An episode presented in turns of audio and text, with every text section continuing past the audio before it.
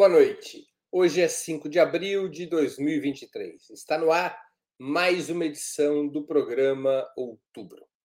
Vamos dedicar o programa de hoje a analisar o novo arcabouço fiscal anunciado na quinta passada, dia 30 de março, pelo ministro da Fazenda, Fernando Haddad.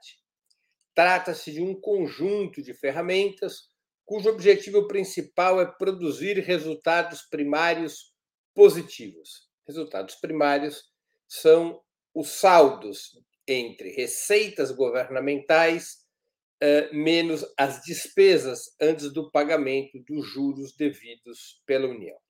A geração de saldos positivos levaria, segundo o governo, a uma tendência declinante da relação entre a dívida pública e o PIB.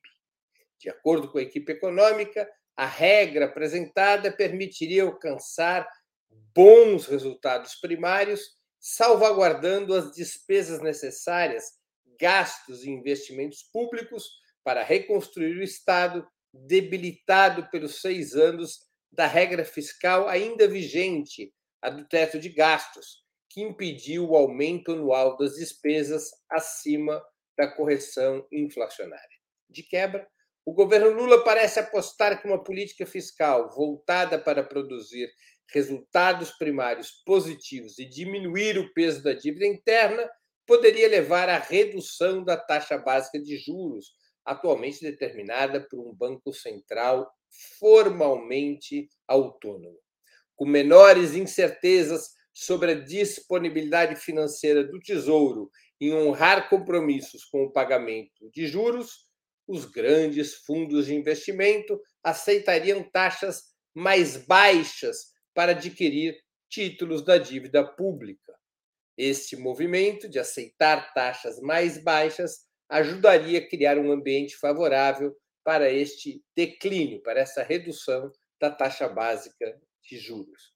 Ainda segundo a previsão do Ministério da Fazenda, um ambiente que favorecesse a redução gradual da taxa de juros aliviaria também a própria dívida pública, pois chegaria o um momento no qual o resultado primário, além de permitir a liquidação dos juros, também seria capaz de ir amortizando o valor principal da dívida.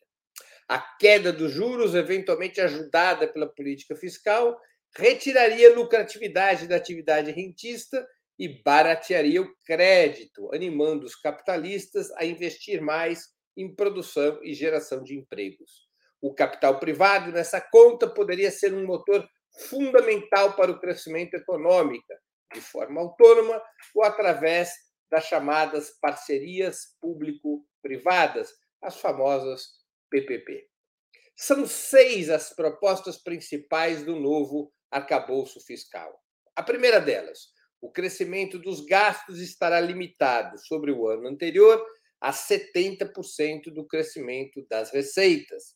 Segunda, saúde e educação voltam aos chamados mínimos constitucionais, respectivamente 15% e 18% das receitas correntes líquidas da União, ou seja, do total de receitas com os tributos, menos as transferências para estados e municípios. Isso significa que o crescimento dos gastos com esses dois setores, saúde e educação, não está limitado à trava dos 70% da regra geral. Terceira proposta: as despesas primárias terão um piso de crescimento de 0,6% acima da inflação e um teto fixado em 2,5%. Quarta, ficam estabelecidas metas de resultado primário sobre o PIB para os próximos três anos: 0% em 2024, 0,5% em 2025 e 1% em 2026. Essas metas podem ter uma oscilação de 0,25 para cima ou para baixo. Isso é exatamente o que constitui as bandas de resultado primário que o governo está propondo no novo arcabouço fiscal. Quinta proposta: caso o resultado primário fique abaixo da banda, no ano seguinte o crescimento real dos gastos cai para um teto de 50% do crescimento da receita, como punição pela banda do resultado primário não ter sido alcançado. Se o saldo das contas públicas ficar acima da banda do resultado primário, o excedente poderá ser usado como investimento. E sexta proposta: investimentos, os investimentos do governo federal terão um piso ao redor de 75 bilhões de reais anuais, corrigidos ano a ano pela inflação. Para analisarmos esse tema, teremos hoje a participação de Joana Salem Vasconcelos, historiadora formada pela USP, mestre em desenvolvimento econômico pela Unicamp e doutora em História Econômica pela USP. Eduardo Costa Pinto, graduado em Administração pela Universidade Federal da Bahia, com mestrado e doutorado em Economia, professor no Instituto de Economia da Universidade Federal do Rio de Janeiro. E Luiz Fernandes, historiador, doutor em Serviço Social, professor da Escola de Serviço Social da UFRJ e do Instituto Federal de São Paulo. Em nome de Opera Mundi, eu cumprimento os três convidados. Também informo que faremos o possível para ler eh, perguntas da audiência, com prioridade aquelas realizadas por membros de nosso canal no YouTube ou que forem acompanhadas por contribuições através do Super, super Chat e do Super Sticker. Vamos à primeira pergunta. A relação política de forças no parlamento e na economia obrigaria o Brasil a ter uma regra fiscal voltada para a contenção dos gastos primários, sem a qual o capital financeiro poderia desestabilizar o país? Uma solução de compromisso seria inevitável? Joana Salem com a palavra.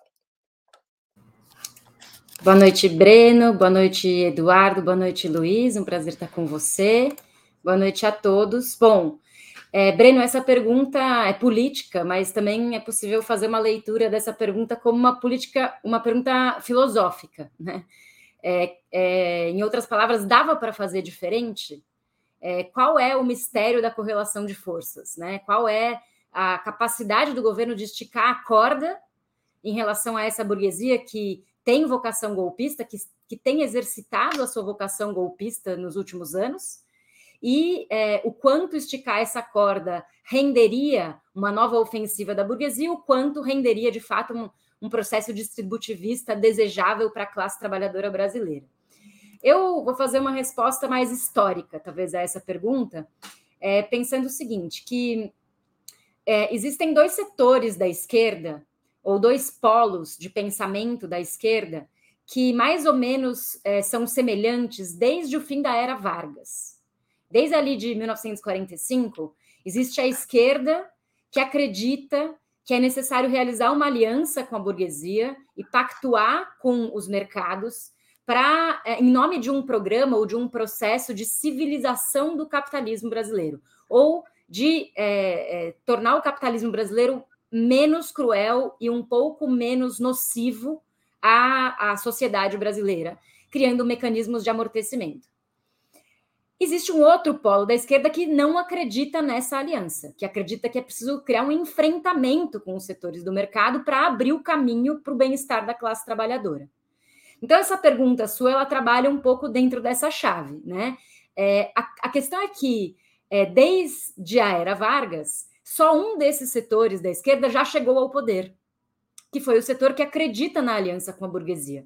A gente pode dizer que o Jango chegou ao poder com essa perspectiva de reformar o capitalismo brasileiro de mãos dadas com os setores do, da classe industrial, e depois, é, depois da ditadura, o Lula e a Dilma chegaram também com essa perspectiva. A esquerda, que é pelo enfrentamento direto com a burguesia, ela nunca chegou ao poder, por mais que ela tenha muita razão em termos teóricos e políticos nas suas análises, né?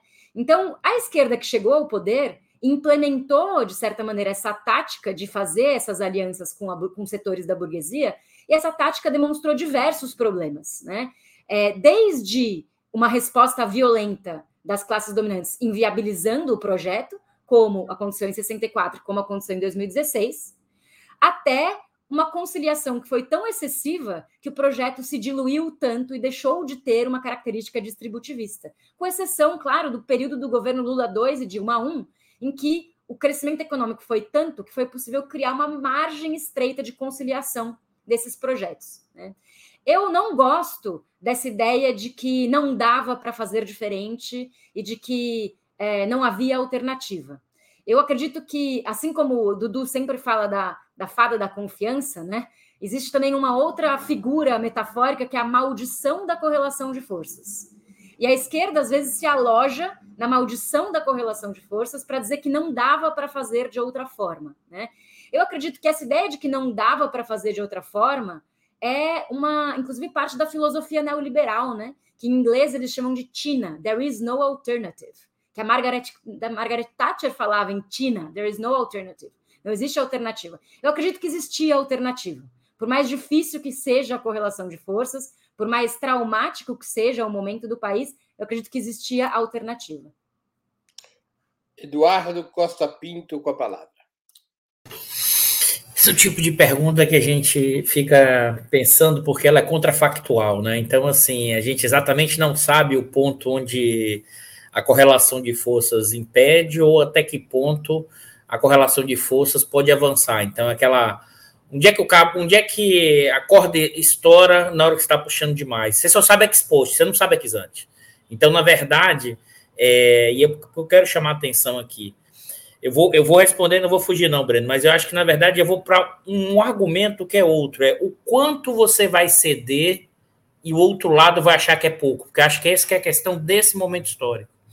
Eu acho que na configuração atual, eu já falei isso aqui em outros programas, mas vou voltar em que a burguesia nunca ganhou tanto dinheiro, financeira e produtiva, em que, é, em um contexto, arrochando em cima do trabalhador, né, e com, com determinadas dinâmicas que permitiram uma estrutura em que eles, de privatização, de abertura de novos espaços de acumulação. Por que eu estou chamando a atenção? Porque acho que, nesse momento, a concessão, na ideia da construção de uma certa conciliação, terá limites históricos, porque o outro lado nunca ganhou tanto e não vai querer ceder.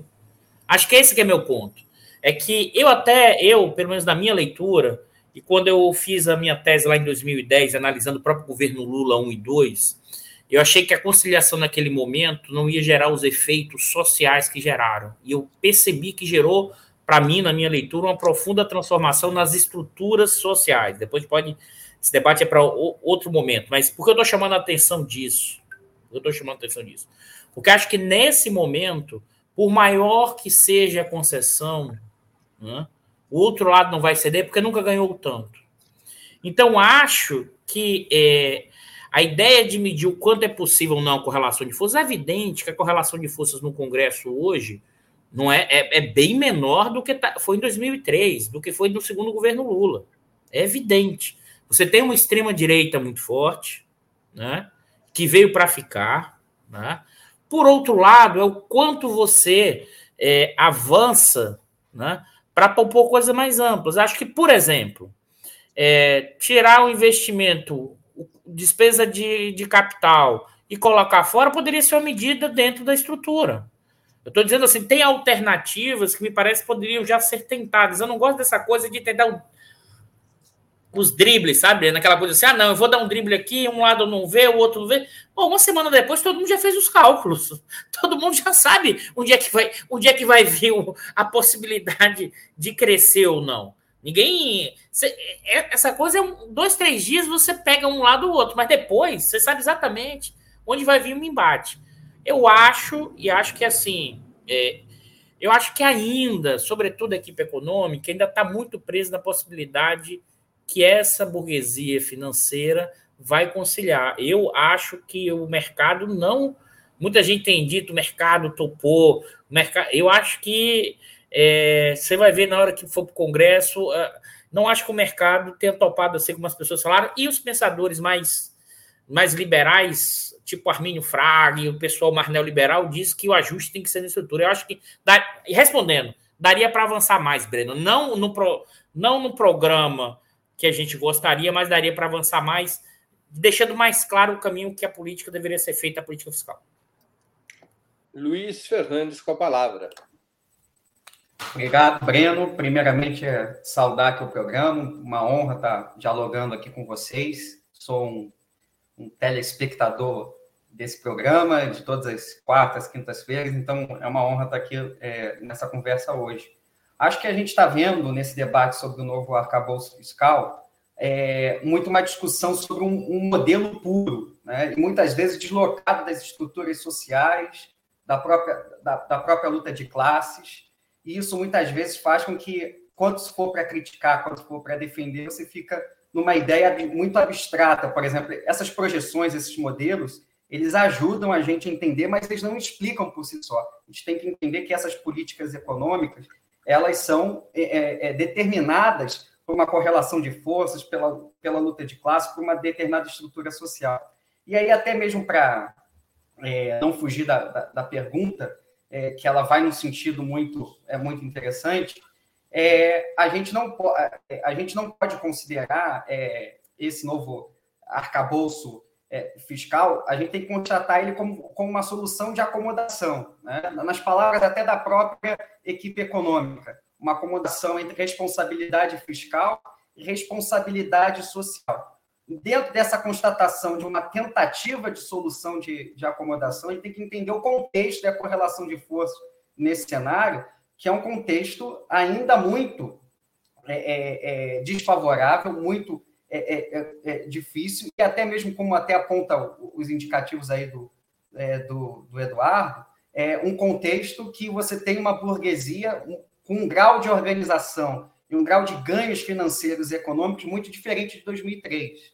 Então, a nossa pergunta, para além de ser contrafactual, é diante desse cenário de, de uma nova tentativa de acomodação, qual é a, a estratégia política e social é, das esquerdas, dos movimentos populares, dentro desse cenário? Eu acho que é essa pergunta que nós, que nós temos que fazer. Né? E, de fato, está tá muito claro que dentro de um governo que já sofreu tentativas de golpe, é, num cenário de crescimento das forças de extrema-direita, etc., um governo é, de, de frente ampla, você vai ter que ter uma, uma defesa ativa. Quando eu falo defesa ativa, defesa das pautas ativas da classe trabalhadora, até mesmo para defender o governo e para ele conseguir ter um suspiro aí é, é, político e social que no, no, no curto prazo é, é, é o insucesso desse governo poderia resultar, sem dúvida alguma, num fortalecimento é, da extrema direita, das forças fascistas, etc. Então acho que que a pergunta que nós temos que fazer dentro desse cenário, que nós, as tarefas que nós temos diante é, é, dessa configuração. E eu acho que são tarefas imediatas, já para o parlamento, e aí um pouco na, no final da fala do Eduardo, e tarefas no plano aí mais da disputa das ideias, no plano aí da disputa de hegemonia, que nós também não, não podemos apenas olhar para o imediato e perder de vista um, um, uma perspectiva também de debater projetos estratégicos do país. Muito bem, vamos aqui à segunda questão da noite. O estabelecimento de um piso para o crescimento real dos gastos públicos da ordem de 0,6% acima inflação, da inflação, não seria suficiente para reverter gradualmente o cenário criado pelo teto de gastos, garantindo que as despesas primárias subam, mesmo quando as receitas do ano anterior ou o próprio PIB eventualmente caírem? Com a palavra, Eduardo Costa Pinto. Breno, é, esse foi o mecanismo da, do piso dessa banda que foi colocado em situações em que a receita cai muito. Tá? Isso, na verdade, pode evitar um problema de piora é, retroalimentando de, super, de déficits em primários, no sentido que, se a economia desacelera, a arrecadação cai, então você gasta continua gastando pelo menos, né? O crescimento real do ano passado funcionando como amortecedor, né? Da queda da receita e da queda da demanda. Então, em certa medida, é um instrumento de política anticíclica, considerando que as receitas estão caindo fruto da queda da demanda agregada e do PIB. Só que esse é um tipo de amortecedor muito pequeno. Se você observar, ele pode segurar, mas ele não tem capacidade de estimular. É como se fosse o seguinte: é, é um amortecedor assim, ó, tá, a, a demanda caiu, a receita caiu. Então, para isso não continuar retroalimentando, eu mantenho os gastos do governo num patamar real, né, que não caia tanto, para dar uma segurada e o PIB não despenque fortemente, que é um pouco o que aconteceu ali em 15 e 16, tá? Então é uma medida para evitar, né, quando você tem problemas pelo lado da receita, vinculado à queda do PIB, que uh, isso vá se retroalimentando. Agora, é, é insuficiente para achar que isso, esse tipo de mecanismo de piso, gere condições para reativar a economia quando a economia está desacelerando ou quando a receita está desacelerando. Então, a questão toda que se coloca, que eu acho fundamental, é que ele é um instrumento interessante, porque ele mantém. É interessante isso aqui, ele mantém, no mínimo, no mínimo, tá? O que foi o teto dos gastos. O que era o teto dos gastos é, sob vigência atual? Um crescimento, a despesa com crescimento real é, inflacionário, próximo de zero. Ele mantém o teto dos gastos quando a receita cai. É como se fosse o seguinte, pessoal: se a, se a, a receita caiu, né, ou o PIB caiu, mas teve inflação, né, vai crescer inflação e um pouquinho. Então isso impede o movimento que é como fosse o seguinte: o que é o piso, na verdade, é um pouquinho acima o 0,6 do que o teto, numa situação de queda de é, receita. É a taxa de crescimento demográfico. E, e, e a taxa de, exatamente a taxa de crescimento demográfico. O que significa dizer que você vai rodar como Nesse caso, é como se tivesse um crescimento zero. Dependendo do nível inflacionário, mas se a inflação está muito alta, corrói o PIB real, os ganhos reais. Então, isso aí é para evitar uma queda na receita por um evento exógeno, né? gera uma queda muito grande do PIB e a política fique procíclica. Né? Cai a demanda, cai a receita, cai as receitas, cai a despesa automaticamente. Na rodada seguinte, isso continua o quê? Retroalimentando. Mas isso me parece que é um amortecedor pequeno, isso não gera capacidade de, no momento desse, você tem que fazer política de estímulo maior, e não um amortecedor. Se você não tiver essa trava, porque aí o que, que vai acontecer? A trava segura. Mas se você arrecadou menos, o que acontece com, a, com o superávit primário? Não vai ser alcançado. Né? Então é como você ficasse numa situação de reprodução simples, ou seja, ali mais ou menos a inflação e sem ter um, um motor para ativar a economia. Como eu sempre tenho falado, em momentos de crise e aceleração, sem o motor dos gastos autônomos, não adianta.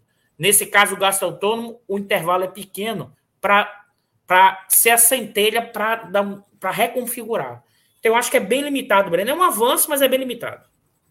Com a palavra, Luiz Fernandes.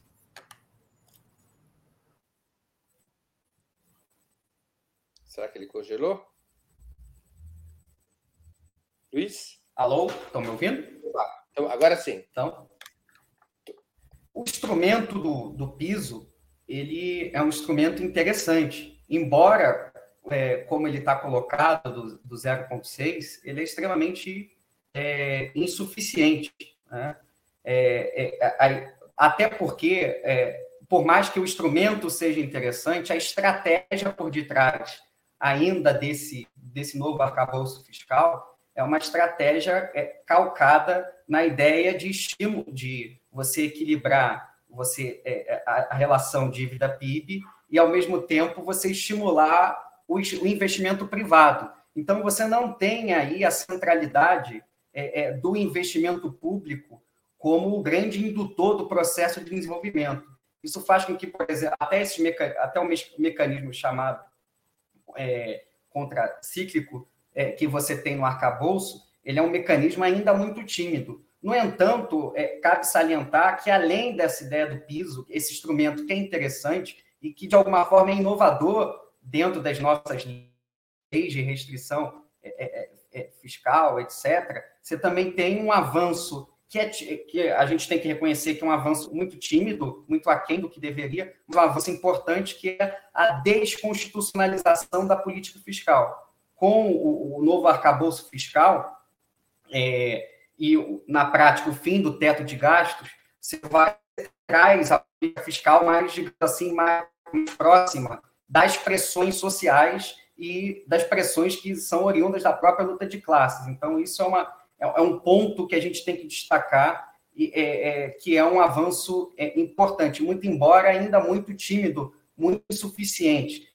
Como até já foi colocado em alguns debates, a gente pode apontar que é, é, a ideia do arcabouço ele tem uma habilidade tática para conseguir tentar uma solução de compromisso muito difícil no atual contexto histórico.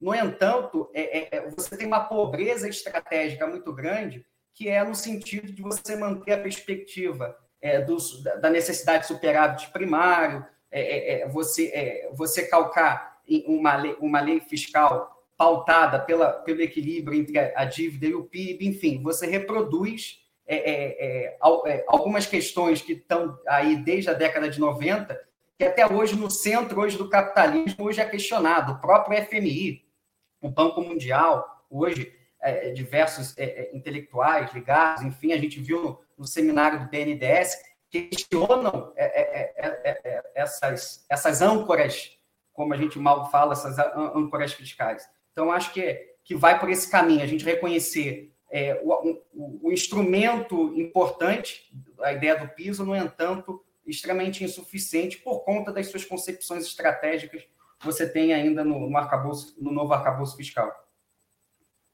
Com a palavra, Joana Salem. É, bom, como meus colegas falaram, o piso é um diferencial desse arcabouço fiscal em relação ao teto de gastos anterior ou ao congelamento de gastos anterior, né? Que é uma palavra que a gente parou de usar, mas é, o teto de gastos anterior era um, era um congelamento de gastos na prática, e esse é um teto de gastos com uma pequena elasticidade né? É, é, um, não é um congelamento, mas é uma, uma margem pequena, muito estreita, e que se diferencia, porque se as receitas caem, e a receita é, o, é, o, é a variável motriz desse, dessa nova situação, né? Então, se as receitas caem, é, o, o gasto não vai cair para o mesmo patamar que estava, por exemplo, no caso da política do teto anterior. Então, é, talvez seja o principal diferencial, né? É, com isso, o, o, teto de gastos, o, o arcabouço fiscal atual, em nenhuma hipótese vai se igualar ao congelamento ou ao teto de gastos do governo Temer, do golpe, né? Diga-se é, com as palavras claras. Então, a gente tem uma política fiscal do golpe, e essa política fiscal que usa a terminologia aberta por esse debate do teto de gastos do golpe mas que cria um colchão um pouquinho estreito ali para nunca se igualar a essa política do golpe. O que, que eu acho que é dramático, como diz o Luiz? É que as esquerdas nesse cenário acabaram é, sendo escanteadas para jogar no campo do inimigo. Né? A gente está o tempo inteiro falando a terminologia neoliberal, tentando acionar é, uma, uma, um realismo da realpolitik que nos empurra para perder de vista as disputas estratégicas. E a gente acaba se contentando com essa ideia de responsabilidade social, que é muito estreita também, que também faz parte do arcabouço da terminologia neoliberal. Uma coisa que eu acho importante da gente comentar é que o que o Haddad precisa fazer para que esse processo de gasto público se expanda? Ele precisa agora urgentemente correr atrás das receitas, porque, como eu falei, a arrecadação é a força motriz da possibilidade de expansão do gasto público e, portanto, de uma política redistributivista. Agora, o que, que o Haddad fez essa semana? Ele anunciou que, para que seja possível é, esse, esse arcabouço fiscal vingar, o mínimo necessário de ampliação da arrecadação seria entre 110 e 150 bilhões. Né? Ele mesmo disse para o arcabouço fiscal funcionar é preciso que a receita seja ampliada em 110 a 150 bilhões. Ora, em seguida, ele anuncia que ele vai tributar as apostas online para aumentar a arrecadação. Isso dá 12 a 15 bi, ou seja, não é nem 10% do que precisa, é 10% do que precisa. E que ele vai tributar o comércio eletrônico ilegal, é, escamoteado como remessa pessoal, né? E isso daria mais 8 bi por ano. Né? Então, ele anuncia uma, uma meta de arrecadação ambiciosa, e daí ele depois anuncia uma política de ampliação da arrecadação que é uma migalha, que é muito insuficiente. Né? Qual que é o dinheiro gordo de arrecadação, onde ele pode realmente ampliar a arrecadação nos termos dele mesmo, para que o arcabouço fiscal funcione nos termos dele mesmo? Seria é, muito mais nas classes dominantes, numa reforma tributária progressiva, que mexa nas grandes fortunas, que taxe às grandes fortunas, que é uma lei que nunca foi regulamentada no Brasil, vergonhosamente, desde 88, né? É, e claro, também nessa própria nessa própria barganha que está sendo feita em relação ao voto de Minerva do CARF, que daria em torno de 60 bi ao ano, a gente está falando aí metade dessa, desse crescimento da arrecadação requerida, né? Agora, se você vai olhar é, para concluir, a briga sobre o voto de Minerva do CARF está acontecendo nos bastidores, né? E tem alguns artigos sobre isso. Então, tem é, o grupo Esfera, né, que está é, insatisfeito com essa política e vai aparecendo na imprensa. Então, tem um artigo no, no site do FEComércio que fala que é, é, insegurança jurídica, que beira o inconstitucional, né? E tem também coluna do Estadão falando que é um, uma coisa muito questionável. O juiz, ou o voto de Minerva vindo do Estado é, é muito questionável, é suspeito, não é, não é juridicamente seguro. Né? Então, é, essa briga está rolando. A maior ampliação possível de arrecadação seria essa. Né? Mas o Haddad precisa explicar de onde que ele vai tirar esse dinheiro. Muito bem, vamos a mais uma questão. Além de um piso para o crescimento real dos gastos públicos, o governo está propondo um teto de 2,5%. Essa é a banda dos gastos públicos. Na pior situação, já comentamos isso na pergunta anterior, o gasto público cresce 0,6 acima da inflação. Na melhor situação, só pode crescer até 2,5%. Esse limite poderia ser ultrapassado no caso do resultado primário ficar acima da banda prevista, o que poderia liberar recursos para investimento. É a única hipótese na qual este teto poderia ser furado. Pela regra atual, esse teto para a evolução das despesas primárias é igual a zero. O teto de gastos é uma mera evolução, é uma mera correção inflacionária. O crescimento real é zero. Esse novo teto, ele de toda maneira, ele é uma mudança expressiva no orçamento da União. Luiz Fernandes, com a palavra. Começando, acho que pelo imediato, né? Porque eu vejo, às vezes, até algumas análises críticas que partem de pressupostos importantes, mas vendem uma ideia de catástrofe imediata, quase, né? Para 2024, você vai ter mais receitas Tá? É, é, é, você pode pegar lá, por exemplo, a, a, taxação na exportação de petróleo cru, tá? é, a própria ideia de taxar é, jogos, enfim, você vai ter um crescimento de, de, de receita é, que você vai ter, pelo menos, algo suficiente para você conseguir garantir a valorização do salário mínimo, programa Bolsa Família, etc. O problema, e aí relacionando com a pergunta do arcabouço fiscal, é você pensar a estratégia de desenvolvimento de país, tá? você pensar o médio e também o longo prazo, é, por mais que até mesmo esse curto prazo, por conta das suas, é, do seu piso, do seu teto tímido, de acordo com as mudanças na, na conjuntura internacional, também pode você ter você pode ter ali grandes, é, é, grandes consequências. Então, o problema, eu acho que em termos imediatos, você vai ter um, um, um crescimento é, nos gastos é, públicos, no orçamento é, para é, é, as questões, as, as grandes as políticas sociais, etc. No entanto, você vai, você vai passar até, mesmo, até nisso, vai passar por uma grande luta política e já começa, porque o que, que nós temos do arcabouço até agora? A gente tem um PowerPoint de semana passada, é, habilmente ou não, a equipe econômica de, deu uma semana para sentir as, a correlação de forças, a repercussão com o mercado. Eduardo até já cantou um pouco a pedra, num primeiro momento, muitos setores saudando até. Agora você já vê uma, uma postura mais é, proativa do mercado, até mesmo cobrando sobre a questão da arrecadação, você ter corte de gastos. Você tem várias declarações nesse sentido, até hoje na, é, é, você tem um elogio do, do Campos Neto, ao mesmo tempo sem se comprometer a baixar os juros. Enfim, você tem um cenário aí é, é, é, é para a gente ver o que, que vai sair de fato no texto que eu acho que vai ser divulgado amanhã. Então, nesse sentido, eu acho que, para já ir até sintetizando, você tem no, no, curto prazo, você tem um respiro, sem dúvida alguma, até mesmo esse teto, se comparado aos governos Temer e Bolsonaro, você vai conseguir ter um respiro para as políticas públicas em geral, para a educação, para a saúde, para as universidades, para os postos de saúde, para os hospitais, enfim. No entanto, para você pensar é, é, os grandes, os grandes desafios nacionais, a reindustrialização, a questão da transição energética, enfim, é, é, é um, um, projeto nacional de desenvolvimento de fato, você vai, você, esse arcabouço fiscal é muito insuficiente. Com a palavra, Joana Salem. Bom, primeiro eu quero reivindicar o comentário do Decache, que estava aqui, ó, que eu quero ler. Ele diz assim: melhor que o teto, mas mesmo assim o piso é algo anti-keynesiano. É muito ruim. Quando há crise profunda, precisamos gastar fortemente, não de um piso irrisório. O arcabouço pune a sociedade em crise. Quer dizer, é isso que eu um pouco que eu quis dizer quando eu falei, ainda assim a gente está falando nos termos do inimigo. A gente não consegue escapar da terminologia neoliberal. Porque é claro que o piso diferencia o que era antes, mas ainda assim a gente está dentro dessa ideologia e dessa, e dessa armadilha, né?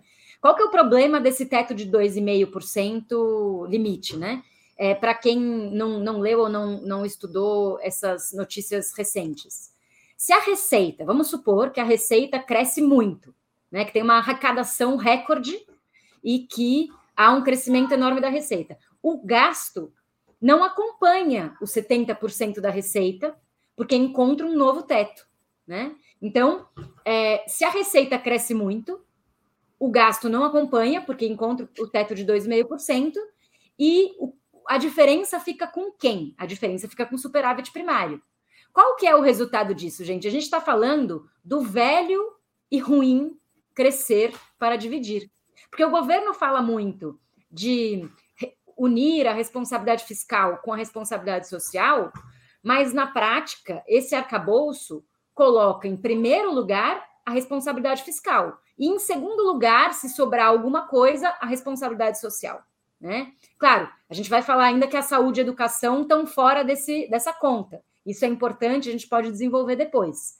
Mas o fato é que não é só saúde e educação, né? São outros investimentos públicos que importam na agenda é, do, do, crescimento econômico de uma estratégia de desenvolvimento econômico e social para o Brasil.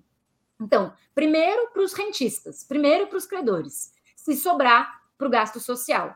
Primeiro a responsabilidade fiscal, depois a social. Primeiro a gente cresce, depois a gente divide. No final das contas, não é nada de novo, né? É uma receita de conciliação com aquilo que uh, as classes dominantes sempre sugeriram, sempre prometeram e nunca realizaram, né? No limite, essa regra também é uma armadilha do governo para si mesmo. Porque, é, do ponto de vista político, a gente sabe que o Bolsonaro furou o teto todos os anos do governo dele. Tudo bem que teve a pandemia e teve a declaração de estado de emergência, e isso relativizou o teto de gastos logo de cara, né? Mas depois ele seguiu furando o teto para realizar o estelionato eleitoral dele. O que, que acontece com ele? Nada, né? O exército compra picanha e Viagra com dinheiro de vacina para Covid. O que, que acontece? Nada.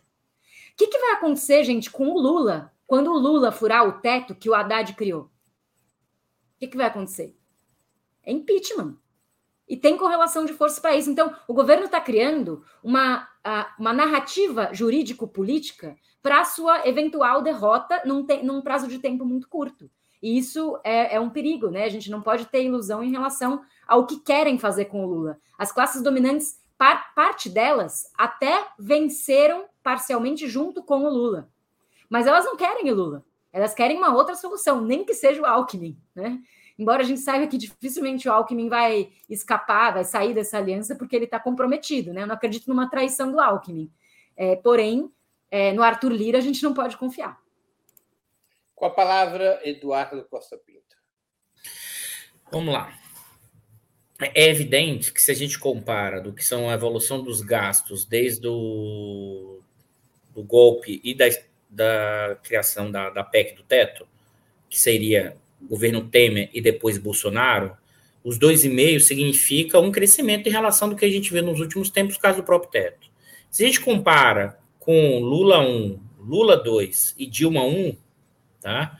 É evidente que a forma, o gasto do governo, o gasto autônomo, a taxa, essa taxa de crescimento é muito menor do que esses três governos. Em parte, o crescimento desse, nesses três governos tem a ver com os gastos autônomos, né? tanto gasto corrente quanto investimento. Então, é aquela coisa assim: melhora com relação ao Temer e o Bolsonaro, mas se a gente pensa lá de trás, é a situação pior. Outro ponto que eu queria chamar a atenção é que acima desse teto, para que isso aconteça, é, é, assim, tem uma máxima dessa, desse arcabouço que para mim meio que ficou claro. É como é que você convence o Congresso a votar. Tá? Já que você tem poucos congressistas, né, como é que você convence? Qual é, o, qual é o elemento? Primeiro, eu vou gastar menos do que eu arrecadei, que é a ideia dos 70%. Observe, é, esse é o ponto. Se eu arrecadar muito, eu não vou gastar tudo de uma vez só. Aí então eu estabeleço um teto. Vou pegar esse dinheiro. Mas esse dinheiro vai para quê? Primeiro, eu pago a, o superávit, eu faço superávit mais, que é para pagar juros. O que sobrar acima da banda, eu viro investimento. Observe que tem. Então, você diz para o congressista o seguinte: primeiro, eu não vou gastar mais do que arrecado. Dois, o que for acima, eu estou preocupado com pagar juros. E depois, o que sobrar depois disso, se for acima da banda, eu aumento o investimento. Então, assim, é muitos caminhos para que isso funcione como motor. E, novamente, nós precisamos de crescimento rápido para gerar emprego e renda, porque, na minha leitura, a economia está desacelerando, o desemprego tende a aumentar até o final do ano. Agora, a questão que se coloca é o seguinte: eu vou trazer um ponto que a Joana comentou e que eu acho que é fundamental, porque toda aposta da centelha do motor do crescimento é o lado da arrecadação. E o lado da arrecadação, olhando o seguinte, ó, como nós vamos criar os instrumentos e o mecanismo para tirar subsídios. Aqui eu queria chamar a atenção que isso não é só tecnicalidade. Aqui tem uma dimensão da luta de classe fundamental de como se dá a relação entre as empresas e o Estado. Porque eu enxergo o Estado como um local da, luta, da forma como a luta de classe opera. Se esse Estado diz assim, eu tiro o subsídio, significa dizer que essas empresas vão reduzir sua lucratividade e elas vão para a porrada. Isso que a Joana estava falando do CAF desse debate, se, aí que é o ponto, é, é esse, o, a equipe econômica avançar fortemente e para o enfrentamento nisso, isso aqui tem uma dimensão que é também da forma de enfrentamento. Eu acho que estou estou trazendo essa provocação aqui agora, agora para fechar o quanto eles têm força para fazer isso ou o quanto eles vão fazer efetivamente. Porque se eles forem, por hipótese, realmente ir para cima disso, isso aqui é uma dimensão da luta de classe pesada que é tirar tributa, que é tirar os subsídios para o setor empresarial. Desconfio que não será feito na escala necessária para ativar a economia para gerar emprego e renda. Muito bem. Mais uma questão, mais um aspecto do arcabouço fiscal. A Joana já o citou, mas eu vou aqui retomar.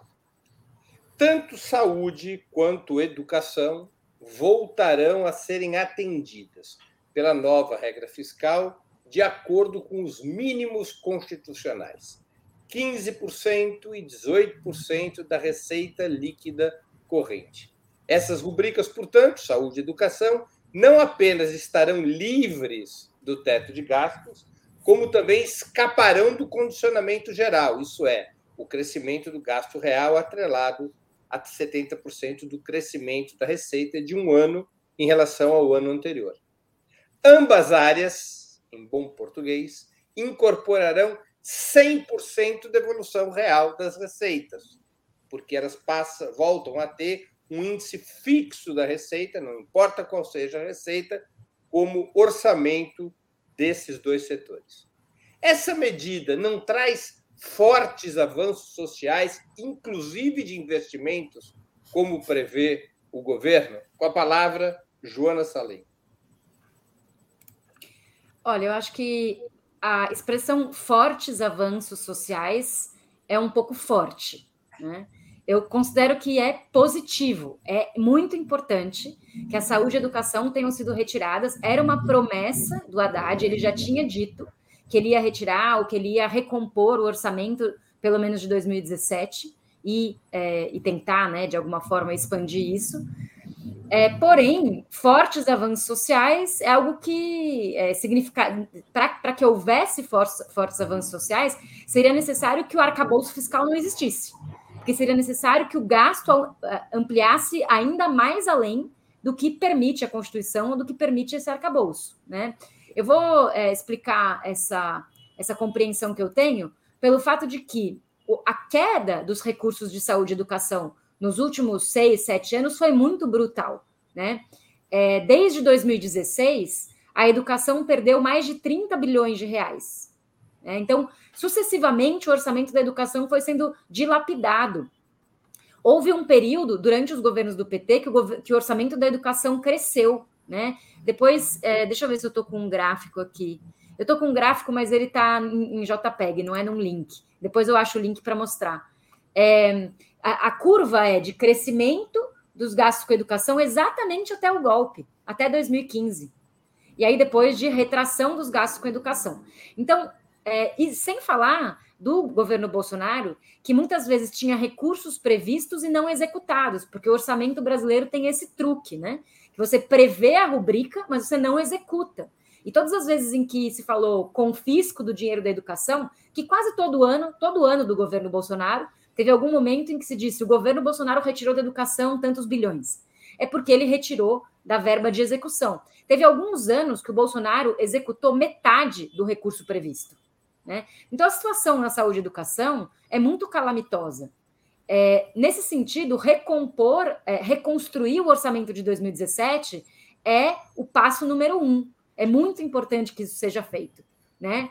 É, porém, é importante a gente também abrir a perspectiva, que é da luta dos movimentos sociais de saúde e educação, que defendem margens de gasto com de investimento social nesses dois setores maiores do que historicamente tem se gasto, inclusive no período dos governos Lula. É preciso que o governo tenha uma agenda positiva.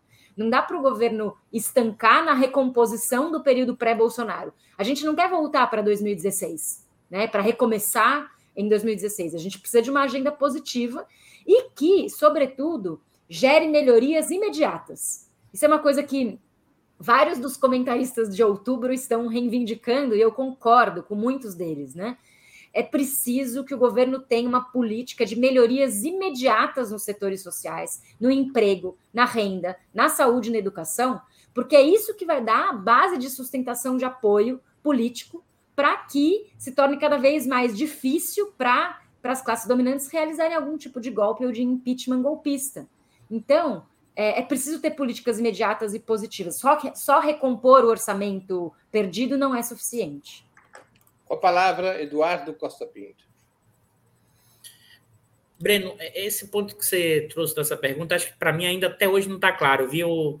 Quem está assistindo a gente aqui comentou, quanto está fora ou não uma dúvida, e, e realmente o secretário da Receita, o quanto ele está fora, mas se globalmente o orçamento inteiro vale os 2,5 ou não, porque se tiver, vai comprimir as outras, as outras rubricas, os outros ministérios. Então, é, esse ponto, então, que aparentemente está fora, e é bom lembrar, isso é uma fala do Lula quando ele viu o primeiro arcabouço lá atrás, é, que ia ser apresentado e demorou mais duas semanas para apresentar, quando o Lula disse que gastos de saúde e educação não era, não era gasto, era investimento.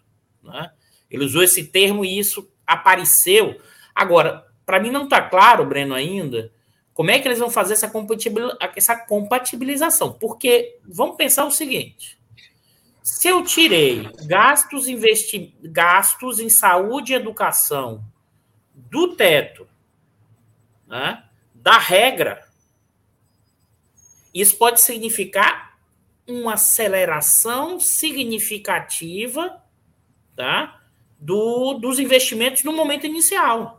Se eu tenho um aumento de receita agora, né, vamos supor de 4%, eu estou fora, eu tenho 4% a mais, né, além do, do, da questão, vamos, vamos supor que 4, 5%. Eu vou repassar 5% com aumento dos gastos de saúde e educação de um ano para o outro. Isso pode significar investimento pesado e recomposição até maior do que uma trajetória. Então, não sei, isso para mim ainda não está tão claro, porque se isso está fora, e se você aumenta a arrecadação rápido, isso pode dar é, é, vamos dizer assim, uma variação significativa, uma pancada boa nos gastos e no investimento nessas duas áreas, funcionando como motor né, do crescimento em saúde e educação. Então, assim, eu desconfio que eles vão botar alguma coisa de segurar isso. O próprio Seron, acho que é o Seron comentário aqui, que é o secretário de Tesouro, falou que esses mínimos constitucionais precisam ser mudados o ano que vem. Então, assim, porque se ficar fora completamente, isso pode funcionar como motor do crescimento significativo, a depender do estímulo na questão da receita, se ficar fora de todas as medidas. Desconfio que eles vão encaixar em algum momento, Breno. Eu desconfio que isso vai ser encaixado, porque senão, eu acho que tem a possibilidade de mudança expressiva e, e o investimento em saúde e educação e, é, passa a ter um papel dinamizador enorme, porque isso ficaria fora desse, dessas, dessas restrições vinculados basicamente à questão das receitas. Claro que tudo isso que eu falei depende de puxar a receita de um ano para o outro. Então, acho que pode, mas não está claro para mim a regra. Mas se isso ficar desse jeito como está esse ponto, sim. Se você puxa a receita, você vai ter automaticamente aumento de gasto e investimento significativo nesse setor que é tão relevante. Com a palavra, Luiz Fernandes. Ao meu ver, essa é uma questão central que vai transcorrer no Congresso, no debate no Congresso. Né? É, vai ter o texto, é, e no, no, debate do Congresso, até essa questão sobre os fundos constitucionais sociais, a questão do orçamento de capital, a questão dos investimentos fora da regra ou não, enfim, são questões que vai depender é, é até mesmo da pressão dos movimentos populares, é, vai, vai depender da própria correlação de forças dentro e fora da institucionalidade para você fazer é, esse debate.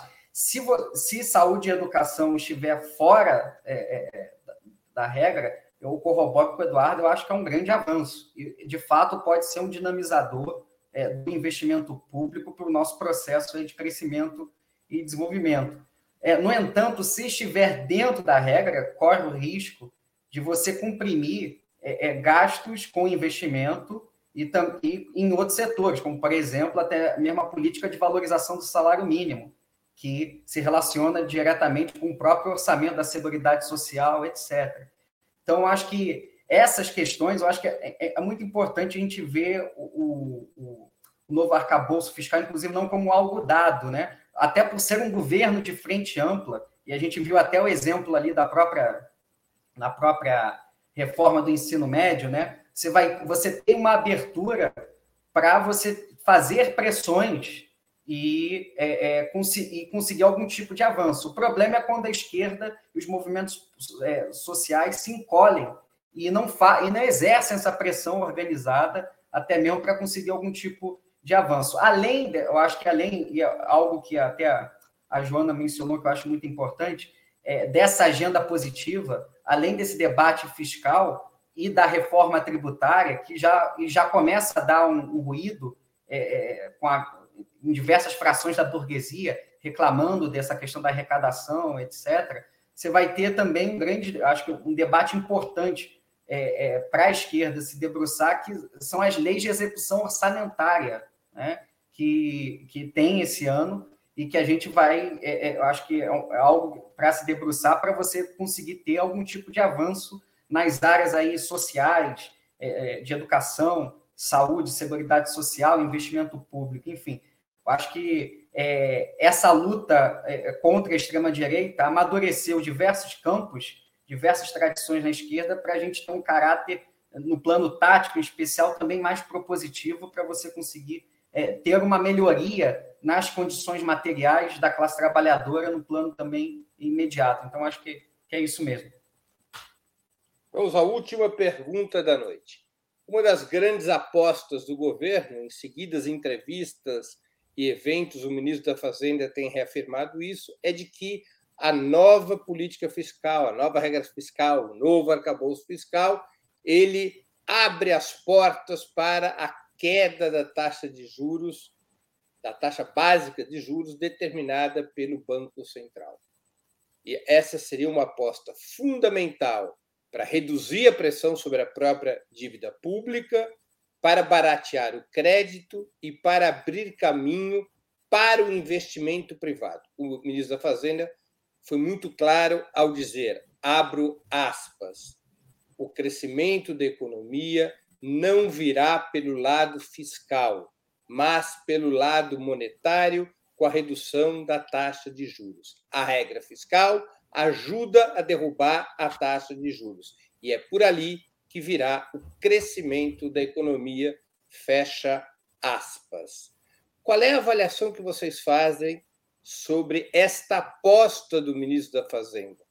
Com a palavra, Eduardo Costa Pinto.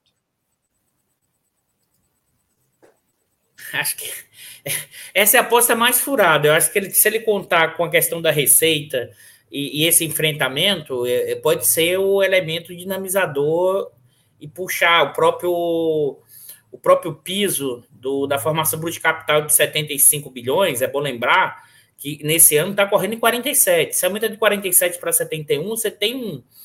Você está crescendo fortemente de um ano para o outro a formação bruta de capital.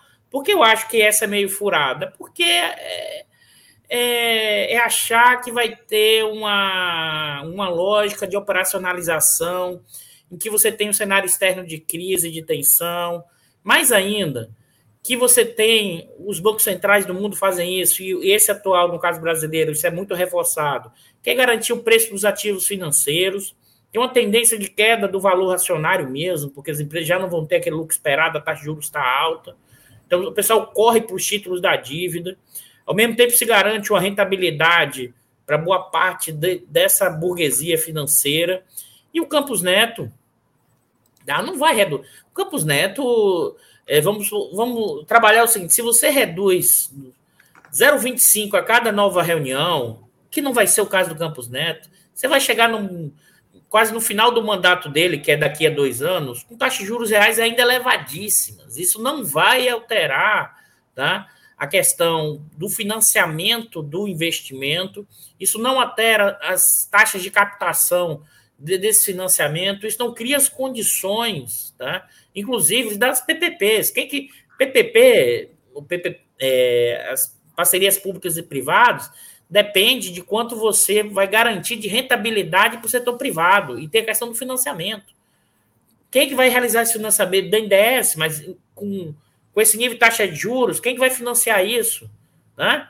Então, Breno, é, essa aposta é a aposta mais furada que é, posso imaginar. Eu acho que essa, Breno, pode ser uma. Esse é um argumento para jogar pressão política em cima do, do Campos Neto, mas achar que essa trajetória vai significar uma queda é, de forma mais acelerada, ainda na gestão do Campos Neto, eu acho que a gente vai ver ao final do, do mandato dele, que daqui a um ano, e a gente vai contando de dedo, daqui um ano e, e meio e oito meses, né? Um ano, um ano e pouquinho, um ano e oito meses, é, as taxas de juros vão estar no patamar ainda bastante elevado. E o Campos Neto, mais do que só um garantidor dos ativos financeiros, o Campos Neto também tem uma dimensão política importante. E se ele puder gerar problema, ele gerará, claro, mas o gerar problema é muito mais fruto de garantir a riqueza financeira dessa situação. O Campos Neto vai operar e não acho que dos marcos atuais terá grande redução de taxa de juros, não. Esse, esse é o tipo de argumento da, da conciliação levada ao extremo, que não irá acontecer. Se tiver de apostar, esse, você vai conseguir alguma trajetória de crescimento nos próximos dois anos, três, se você for pelo lado da receita, do jeito que está montado o arcabouço, né, para reduzir as isenções. Mas que também não será fácil, não. Então, acho que essa aí é a aposta mais equivocada que tem nesse argumento de que essa taxa de juros vai, vai desacelerar e vai cair, terá patamar muito elevado. Com a palavra, Luiz Fernandes. Eu acho que essa é a principal crítica ao arcabouço, que é a sua estratégia política. Né? Você vai apostar é, na, na melhora no ambiente dos negócios, em retomar a fada ali da confiança, e você vai apostar no tal do investimento privado numa burguesia aí, é, é, brasileira, aqui em especial depois da, é, é, é, do golpe da Lava Jato, ela se financiarizou ainda mais, né, como aí descreve aí o, o próprio Eduardo. Então, essa aposta política, dessa dobra, dessa pressão no Campos Neto, está deixando o inimigo jogar dentro do seu próprio campo. Hoje, por exemplo, o Campos Neto ele elogiou o novo arcabouço, no entanto, ele não se comprometeu, em hipótese alguma, a baixar os juros e falou ainda mais. Falou o seguinte: vamos esperar para ver como ele vai sair de, é, depois, é, no Congresso, né? como que vai ser o texto é, é final. Então, claramente, é, é, você não tem aí uma perspectiva nem de, de uma baixa muito, muito pequena e gradual, ou nenhuma do, do, dos juros, e, consequentemente, uma, uma política aí de acomodação, que é uma política muito rebaixada. No entanto, aí já que aí até mesmo para a gente caminhar também com uma coisa é, mais propositiva, está muito claro que dentro dessa frente ampla que é o governo Lula hoje, você vai ter que ter um, é, uma organização dos movimentos populares e da esquerda, uma organização ativa e propositiva, né? é, que se dispute realmente essas, esses grande, essas, essa grande temática, até mesmo para defender o governo, fazer com para criar as condições para que o governo consiga ter um mínimo de implementação do seu programa popular aplicado, é, aprovado nas urnas. Então, acho que, que é, é, é uma crítica aí à, à estratégia da, da, própria equipe econômica, que de forma alguma aí nós, como um campo aí amplo de esquerda, progressista, a gente pode endossar acriticamente. Com a palavra, Joana Salem. É, bom, concordo com o, o que o Luiz e o Dudu comentaram. É, é, é um arcabouço que é contracionista, com essa expectativa de que, eventualmente, isso abriria espaço para investimento privado, né, a partir dessa cadeia de eventos é, que a fada da confiança produziria, né? E é, por trás disso existe a ideia de que o Estado está abrindo espaço para o investimento do mercado. Agora tem uma pergunta que a gente tem que acrescentar a esse debate, que é qual é o investimento privado que se está esperando? De qual setor? Né? Porque é, é do agronegócio? O, setor mais dinâmico da economia brasileira é o setor exportador, o setor mais pujante. E o setor exportador, historicamente, está ligado a atividades que também não são atividades de, da, do desenvolvimento da indústria nacional ou de setores econômicos que podem ser considerados um avanço dentro dos termos do capitalismo brasileiro. Né? São setores ligados à extração primária exportadora, ao minério de ferro, ao, ao agronegócio. Então, acho muito importante a gente acompanhar, por exemplo, as declarações e as movimentações do ministro da Agricultura do governo Lula, né? do Carlos Fávaro. A gente não está olhando muito para isso agora, mas ele foi para a China. O Carlos Fávaro foi para a China, ele fez os negócios relacionados com o agronegócio, muito embora o Lula não tenha podido ir. E eu acho que o Lula ainda aposta muito nesse, nesse investimento privado que está ligado a setores retrógrados do capitalismo brasileiro. Né? A gente sabe que o agronegócio foi substancialmente uma das principais bases de apoio do golpe de Estado que o Bolsonaro tentou dar, tanto do bolsonarismo do governo quanto do, do, do processo golpista que ele desencadeou, do dispositivo golpista do Bolsonaro, e que é, se o investimento privado que se espera partir desses setores, existe ali um paradoxo do lulismo, que é na medida em que o lulismo aposta nesses setores mais dinâmicos da economia, que via de regra são retrógrados, ele também alimenta o ovo da serpente. Porque ele acaba gerando uma ideia de fortalecimento dos setores da burguesia que depois vão abocanhá-lo, que foi o que aconteceu. Né? Então, qual é o setor, afinal, da burguesia brasileira, ou da burguesia interna, para ser mais precisa, porque é uma burguesia que não tem interesses nacionais? Qual é o setor da burguesia interna que é, o PT pode confiar, ou que o governo Lula pode confiar? É isso que eu ainda não, não consigo enxergar. É, então, tenho a sensação que às vezes a gente vive um pouco um déjà vu em, em piores condições, porque o debate era mais ou menos esse, ali no Lula 2, no Dilma 1, só que não existia o bolsonarismo como existe hoje. Agora a gente tem esse debate recolocado numa condição pior.